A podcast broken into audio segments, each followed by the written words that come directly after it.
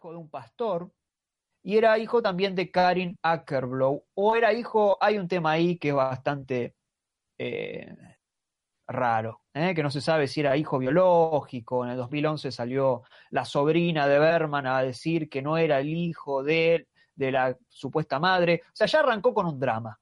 Entonces, es lógico que después te haga 64 dramas más o menos. Era alguien que había recibido una educación religiosa, lógicamente, ¿no? Al ser hijo de un padre, de un pastor, y que también recibía castigos, ¿eh? como el niño de eh, y Alexander. Se licenció en letras, en historia del arte, y se dedicó primero a ser asistente de dirección en un teatro de Estocolmo, y ahí ya nos vamos al teatro, ¿no? De ahí sus diálogos abiertamente metafísicos, shakespearianos sobre la muerte y el amor. Él arranca en, lo que es el cine siendo guionista de la película Tortura, donde dirigió incluso los exteriores, y em, termina dirigiendo oficialmente la primera película eh, Crisis. Después hace Llueve sobre nuestro amor, Prisión, Noche de Circo, Verano con Mónica. Bueno, ya saben más o menos el orden de su filmografía. Eh, fue nominado a la Palma de Oro por Sonrisa de una Noche de Verano, Globo de Oro del Séptimo Sello, Oscar por el Vincent Springs y un montón de películas más que eh, recibieron sus respectivos premios. Eh, pero si vamos a lo importante, ¿no? A qué temas dialoga Berman. y sin dudas, la muerte, el amor y el dolor son casi, y la culpa, son los cuatro puntos ¿no? fundamentales de todas sus películas y que eh, también veremos eh, ahora cuando veamos eh, Wall Strawberries. Pero vamos a puntualizar primero en las relaciones de pareja. Relaciones de pareja hay en Secretos de un Matrimonio, en su secuela Saraband, en La Set, en La Vergüenza. Las relaciones de pareja que siempre tienen unos conflictos fundamentales. Nunca están realmente bien las parejas. Es como, como que arrancan la película y ya hay un conflicto. No, no vemos la pareja bien y después eh, mal, como sucede en el cine clásico, si se quiere. Acá ya arrancamos y ya está todo podrido y va a terminar podrido. Hay una, eh, una suerte de, de, negatividad en cuanto a las relaciones de pareja que también ha vivido Berman a lo largo de su vida. Eh, y lo mismo se manifiesta en las relaciones familiares. Siempre hay algo a punto de explotar, como se ve en Sonato Tonial, o en, Fanny y Alexander, o en El Silencio, o en Gritos y Susurros, o mismo en Cara a Cara. Siempre las relaciones de, familia son eh, complicadas y en algún punto terminan sacando todo, eh, todo al aire. Hay algo escondido que termina saliendo. Eh, Sonato Toniales también es el mejor ejemplo, quizás ahí. algo que se, que se guardaron y que llega a un punto culmine que eh, termina saliendo al aire, termina explotando y los personajes se dicen todo cara a cara. Eso sorprende del cine de Berman. Es bastante directo. Es bastante... Eh, hay quienes dicen que es frío, pero en este caso en realidad es, es bastante fuerte, ¿no? Eh, choca un poco, porque estamos acostumbrados a guardarnos lo que sentimos, no, no a decirlo frente a frente. En Wall Strawberries también vamos a ver eso, por eso la elegimos, ¿no? Wall Strawberries es una síntesis de todos los eh, dilemas que presenta el cine de Ingmar Bergman. La muerte está presente en todas las películas, el último sello es el ejemplo fundamental, en presencia de un payaso también, eh, acá en Wall Strawberries, eh, la muerte, el teatro, ¿no? Fanny Alexander, la flauta mágica, mucho Ibsen, el Noche de Circo, Sonrisas de una noche de verano, El Rito, que es un telefilm que adapta también una obra propia. Eh, eh, en el séptimo sello también hay una obra de teatro, perdón. En el séptimo sello también hay una obra de teatro, por supuesto, ¿sí? En, eh, en Through Glass Darkly también. En la obra del lobo está la flauta mágica. adaptó Los Vacantes para la TV también. En el Presencia de un payaso. Eh, siempre la obra de teatro fundamental para su vida. De hecho, él siempre le gustó más el teatro que el cine. Encontró su, su éxito en el cine, pero siempre le gustó más el teatro. El terror.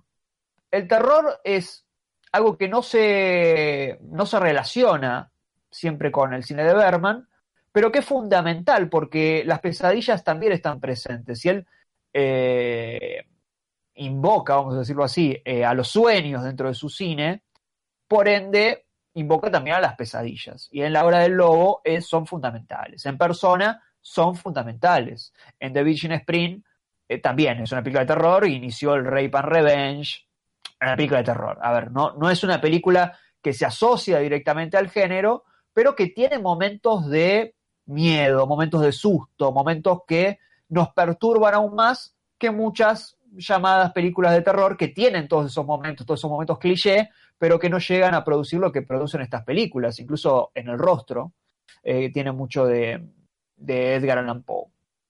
Eh, esto está, sí, diga. Perdón, em, quería decir que las pesadillas también están presentes en Wild Strawberries, em, justamente, y en Prison.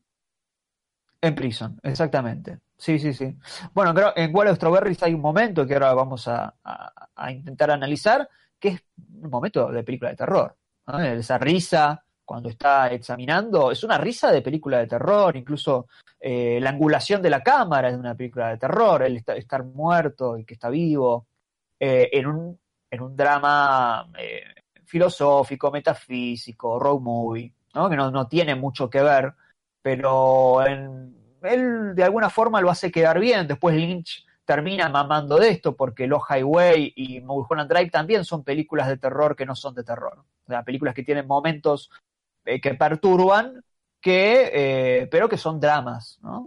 Eh, entonces, conviven, conviven. Él lo hace convivir de alguna forma. como también hace convivir a, a los estados mentales de los personajes, como un espejo, persona. Siempre los personajes tienen alguna, no voy a decir enfermedad, en algunos casos sí, pero eh, alguna fisura, ¿no? algo que se tiene que completar que aún no se completó.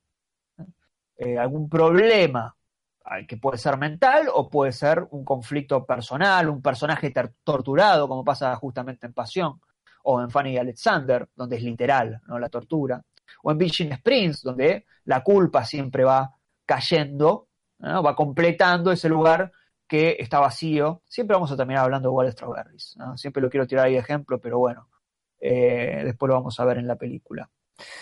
Eh, sin duda es fundamental Dios. Hablar de Dios en las películas. Vamos a contar la anécdota, eh, que ya seguramente todos saben, de que cuando él era joven, tenía 18 años, él era un creyente hasta ese entonces, hasta incluso había sido bautizado, iba a misa, ¿no? Todo lo, eh, lo común para alguien creyente, en, una sueca, en una Suecia, perdón, perdón, muy creyente además, se enamoró de una vecina judía que terminó desapareciendo con toda su familia porque fue, bueno, la vida de todos ellos terminó en un campo de concentración. Y cuando fue a preguntarle a su padre qué había pasado con esto, o por qué Dios no, eh, no activaba, por qué Dios permitía esto, el padre le contestó, y bueno, Dios, la verdad que tiene cosas más importantes que ocuparse en lugar de un amorío de verano de, adolescentes.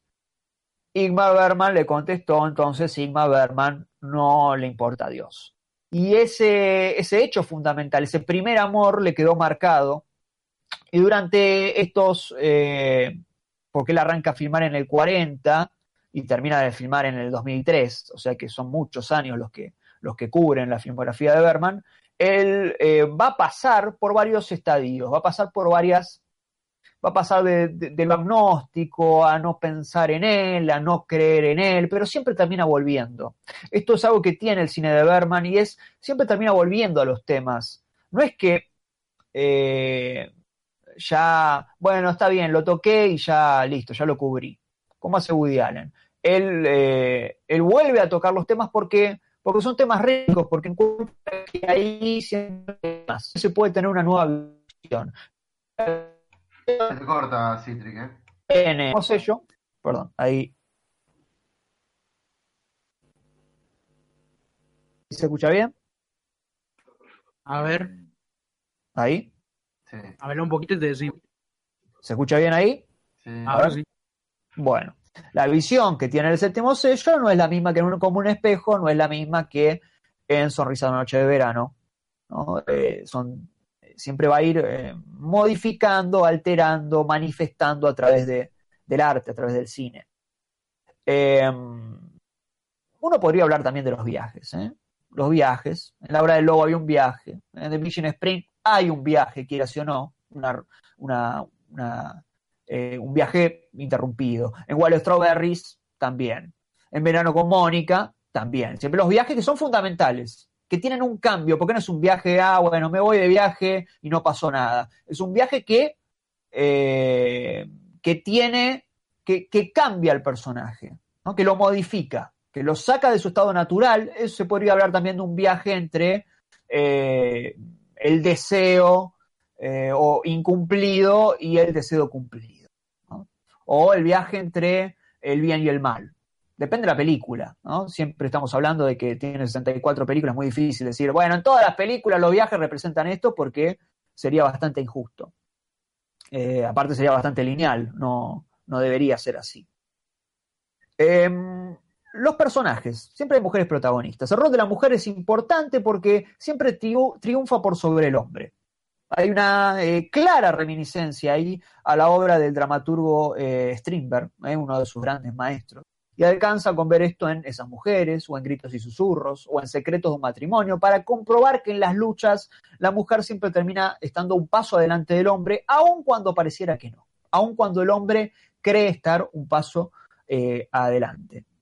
Eh, muchos han dicho que hay como varias etapas en, el cine de Berman, ¿no? La obra, las obras de juventud o, impresionistas, que serían del 45 al 49, las obras de un peso psicológico, eh, 48 al 55, las oníricas del 56 al 63, las de expresión crítica del 64 al 80 y las de reconstrucción genealógica del 81 eh, al 2007, siendo Fanny Alexander como eh, la obra cumbre de esto.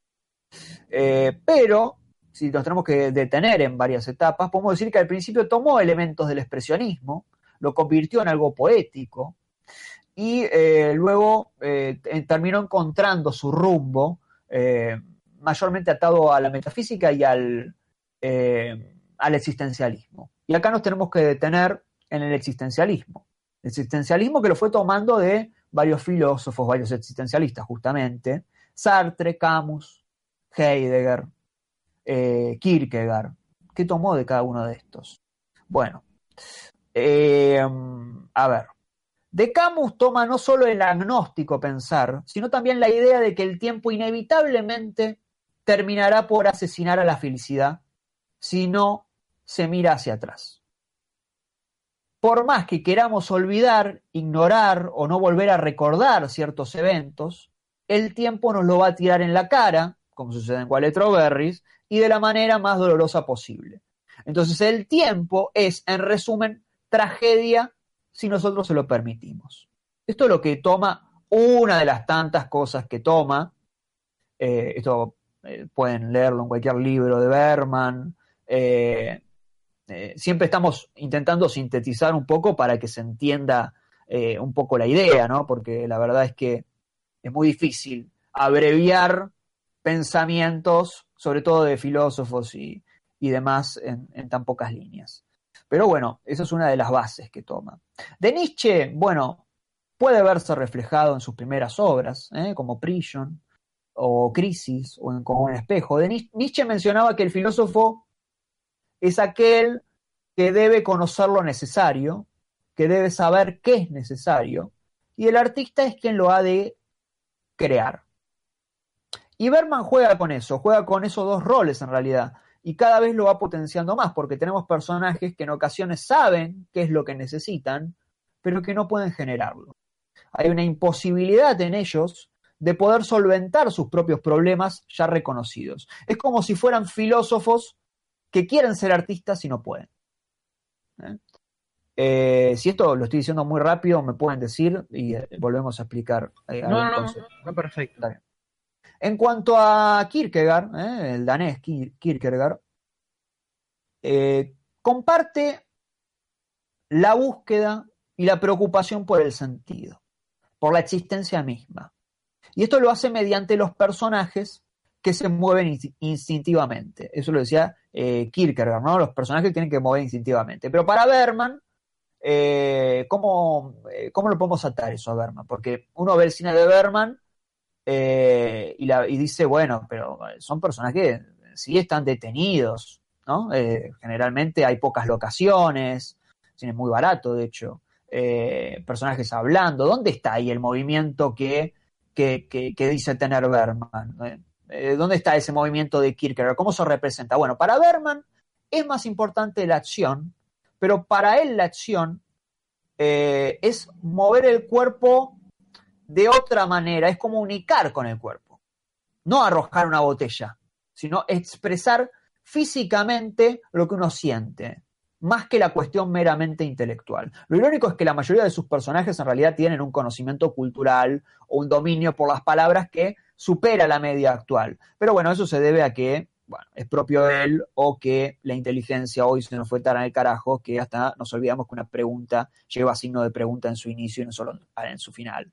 Pero volviendo a la idea de la acción y del movimiento constante, eh, el movimiento, a ver, ¿cómo movimiento si por lo general su cine es un cine detenido, donde los personajes están sentados en una mesa o tirados en una esquina hablando? Bueno, ahí está el movimiento. El movimiento emocional es más fuerte que correr una calle a lo máxima velocidad o saltar de un helicóptero a lo misión imposible. ¿Por qué? Porque estos movimientos de los que habla Berman y Kierkegaard, Kierkegaard, Kierkegaard perdón, son profundos, son movimientos profundos, son sentidos, son reflexiones personales, van hacia algún lado. No son arbitrarios, ni inconducentes, ni mucho menos descargas eh, de adrenalina. Pensémoslo así. Acción es mover algo modificar algo, cambiar algo. ¿Dónde estamos cambiando más? Pregunto yo. ¿Haciendo aerobics o diciéndole a nuestra vieja que es una hija de puta? ¿Dónde estamos cambiando? ¿Qué acción es más fuerte? Listo, ya está.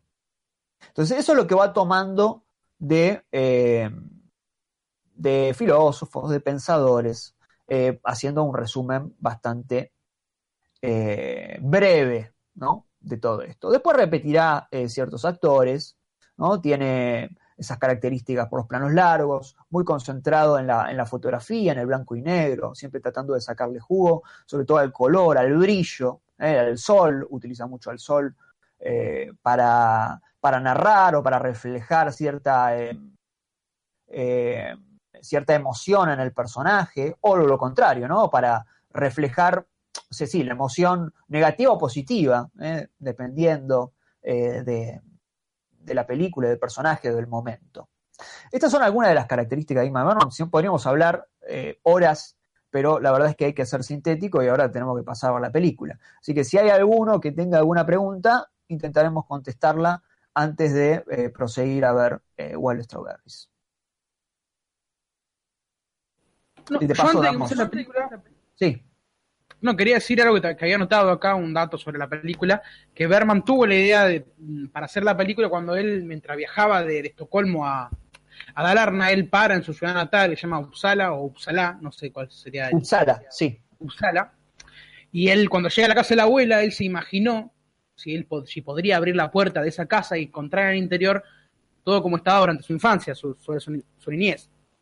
Sí. Hasta el mismo Berman diría después que podría ser una película sobre esto, que al abrir una puerta puedas volver a tu infancia y que al abrir otra puedas volver a la realidad y luego incluso girar en una esquina de, la calle y llegar a, otro periodo de, tu existencia. ¿no? Esa era la, esa en realidad la idea eh, detrás de, de Wild Strawberries. Sí, em, hay. Él. Hay. A ver. Se dice que dijo eso. Él después lo negó. Él después negó que dijo eso. Eh, la verdad es que lo haya dicho o no lo haya dicho, la película eh, eh, trata sobre abrir una puerta, ¿no? Estar en, la realidad y abrir una puerta y viajar al pasado y después volver con total normalidad. Así que lo haya dicho o no lo haya dicho, la verdad es que la película es eso, así que se adapta completamente, ¿no? no, no más allá de, de de, justamente de lo real y de lo ficticio, ¿no? De que siempre se van tergiversando eh, las cosas. Eh, es que como habrán notado, Berman siempre se caracterizó por ser un, un, moderno, un adelantado a su tiempo, ¿no? Por hablar de, eh, del aborto en más de seis películas, por hablar, por poner en, duda eh, la creencia en Dios, en más, también en más de 10 películas mínimo, en arrancar la hora del lobo con una con personas haciendo una película. Personas haciendo una película y el relato de una carta que encontró Berman, que Berman mismo eh, pone en el en, en los títulos de la película, eh, algo que se verá después, ¿no? Blair Witch, un montón de películas más. Va a hacer creer que se está viendo o se está representando algo que existió que en realidad no existió. Eh, basta comparar con lo que era el cine clásico de Hollywood en ese entonces, ¿no? Los temas que se trataban eh, y cómo se trataban y las libertades que, que podían tener o que no podían tener justamente en el cine clásico de Hollywood y que Berman eh, iba rompiendo en Europa, en Suecia. Entonces es interesante cómo eh, logra en películas del 40 hablar sobre problemáticas que seguimos hablando en el 2018 y que en ese entonces no hablaban. Y ahí está el genio, ahí está el clásico, ahí está ahí está generalmente la obra maestra. La película que eh, funciona, que puede funcionar aún vista 50 años después, 60 años después. Y esas son las películas que hablan del hoy, justamente. Esas son las películas que trascienden. Uno podrá decir, y bueno, pero tal cosa, no importa, no importan los efectos, no importa, que igual eh, sobreviven bastante el paso del tiempo. Eh, lo que importa es ah. lo que dialoga. Sí, eh, hay alguien respirando. Quiero mutearte, por favor. Un alien que se filtró. Eh, esos son las películas, lo que importa también, lo que, lo que trasciende. Porque si no, hablar, esto ya lo hemos dicho muchas veces, pero siempre está bueno destacarlo. Porque se nos vende mucho humo, además. hablar de en el 2018 de algunos temas, la verdad es que no, no es coraje. No, no, lo hagan pasar por coraje porque no es coraje. No significa que no se tenga que hablar, pero no lo hagan pasar como coraje. Coraje era lo que hacía Berman. Coraje era lo que hacía Carpenter. Coraje era lo que hacía Corsese. Eh, Hitchcock. Eh, nada, eso, para agregar. Y seguramente si vieron películas de Berman, habrán notado esto, que sienten que se están hablando, se están hablando de temas que hoy están eh, hoy son temas de, que vemos todos los días. Y es muy difícil eso. Piensen, piensen, hagan al revés. Piensan en películas que salen en esta época, que salen en el 2018, que si las vemos en el 2075 puedan llegar a funcionar. 2075. Está muy difícil. ¿Qué película? Y bueno, Ahí está la cuestión. Eh, pueden servir para el hoy, pero no sirven para el mañana. En 2078 la verdad que no vamos a leer el Clarín del, de hoy, porque no sirve, porque el Clarín de hoy sirve para hoy, pero a lo sumo servirá para alguien que quiere ver qué tal, pero, pero no tiene más vida, porque no, no piensa, porque no proyecta, porque no, porque no tiene una visión, eh, tiene una visión tan actual que se muere ahí. Si vos pensás en lo actual, te morís en lo actual. Si vos pensás para adelante, probablemente eh, llegues hacia adelante. O al menos tengas un poco más de, chances. Eh, ni hablar de, del cómo, ¿no? El cómo también es importante, porque también puedes hablar de para adelante y pues, hablar, si hablas eh, medio mal, bueno, la verdad es que tampoco va, va a llegar hacia adelante, pero bueno, eh, hoy se viven tiempos de inmediatez, ¿no? Vamos a sacar la película que hoy tiene que salir y romper la y después en dos meses nos están hablando, en dos, meses no, en una semana y media nos está hablando más de la película. Duró una semana, duró lo que dura un celular. Las películas hoy son celulares. No, le pongamos todo porque ya está, no, no guardemos cosas para después, para que viene después y para que viene después, para que viene después. nosotros vamos consumiendo como un producto nuevo que le va agregando un, eh, gusto nuevo de un eh, alfajor, oh, vamos a probar este gusto y vamos a comerlo y ahora ya está, me cansé, vamos a otro. Oh, ahora, ahora es de coco el alfajor. Bueno, vamos. Las películas terminan siendo eso hoy, lamentablemente. Eh, siempre estamos hablando de cierto sector más mainstream, ¿no? Pero intentemos no, o estamos intentando acá, no ver al cine de esa forma. No nos quedemos en eso, no caigamos en esa de bueno, vamos a consumirlo porque lo están viendo todo, así que vamos a ir a ver esto que están viendo todos, porque lo están viendo todo. No, no, no pasa por ahí. Eh, ni tampoco es que ahí está lo bueno. ¿no? Nuevo no es sinónimo de bueno. Nuevo no es sinónimo, nunca lo fue. Quieren hacernos creer que puede serlo. Porque claro, porque si yo te digo lo nuevo es lo bueno, entonces vos vas a ir y vas a ir a consumir lo nuevo. Porque además lo vas a poder ir a hablar en la oficina, ¿no? La verdad que ir a la oficina a hablar de Wild Strawberries, dice, ¿qué, ¿qué me estás hablando? ¿Qué me estás diciendo? Y además porque al sistema le conviene que vos consumas una mayor cantidad de cosas, estés todo el tiempo con algo nuevo y no que consumas repetidamente siempre lo mismo, porque básicamente lo consumís una sola vez a pesar de las múltiples relecturas que vos le puedes hacer. No, por supuesto, no le sirve la, relectura, no sirve. Esto que estamos haciendo ahora, que es ver una película ya dos, mínimo dos veces, porque si la vieron, la vieron una vez, esto no, no, no sirve, ni hablar que estamos hablando de una película que aún verla una vez no, no sirve. Eh, lo que estamos haciendo con los meses de directores no sirve para, eh, para la novedad. No sirve que estemos hablando de Berman y que estemos viendo películas de eh, Argento, que ni siquiera está filmando hoy en día. No, no, no, no le sirve a nadie. Nos estamos prendiendo los que nos interesan esto pero nunca va a ser, eh, nunca va a ser trending topic agosto de Berman, o Julio de Argento, lamentablemente.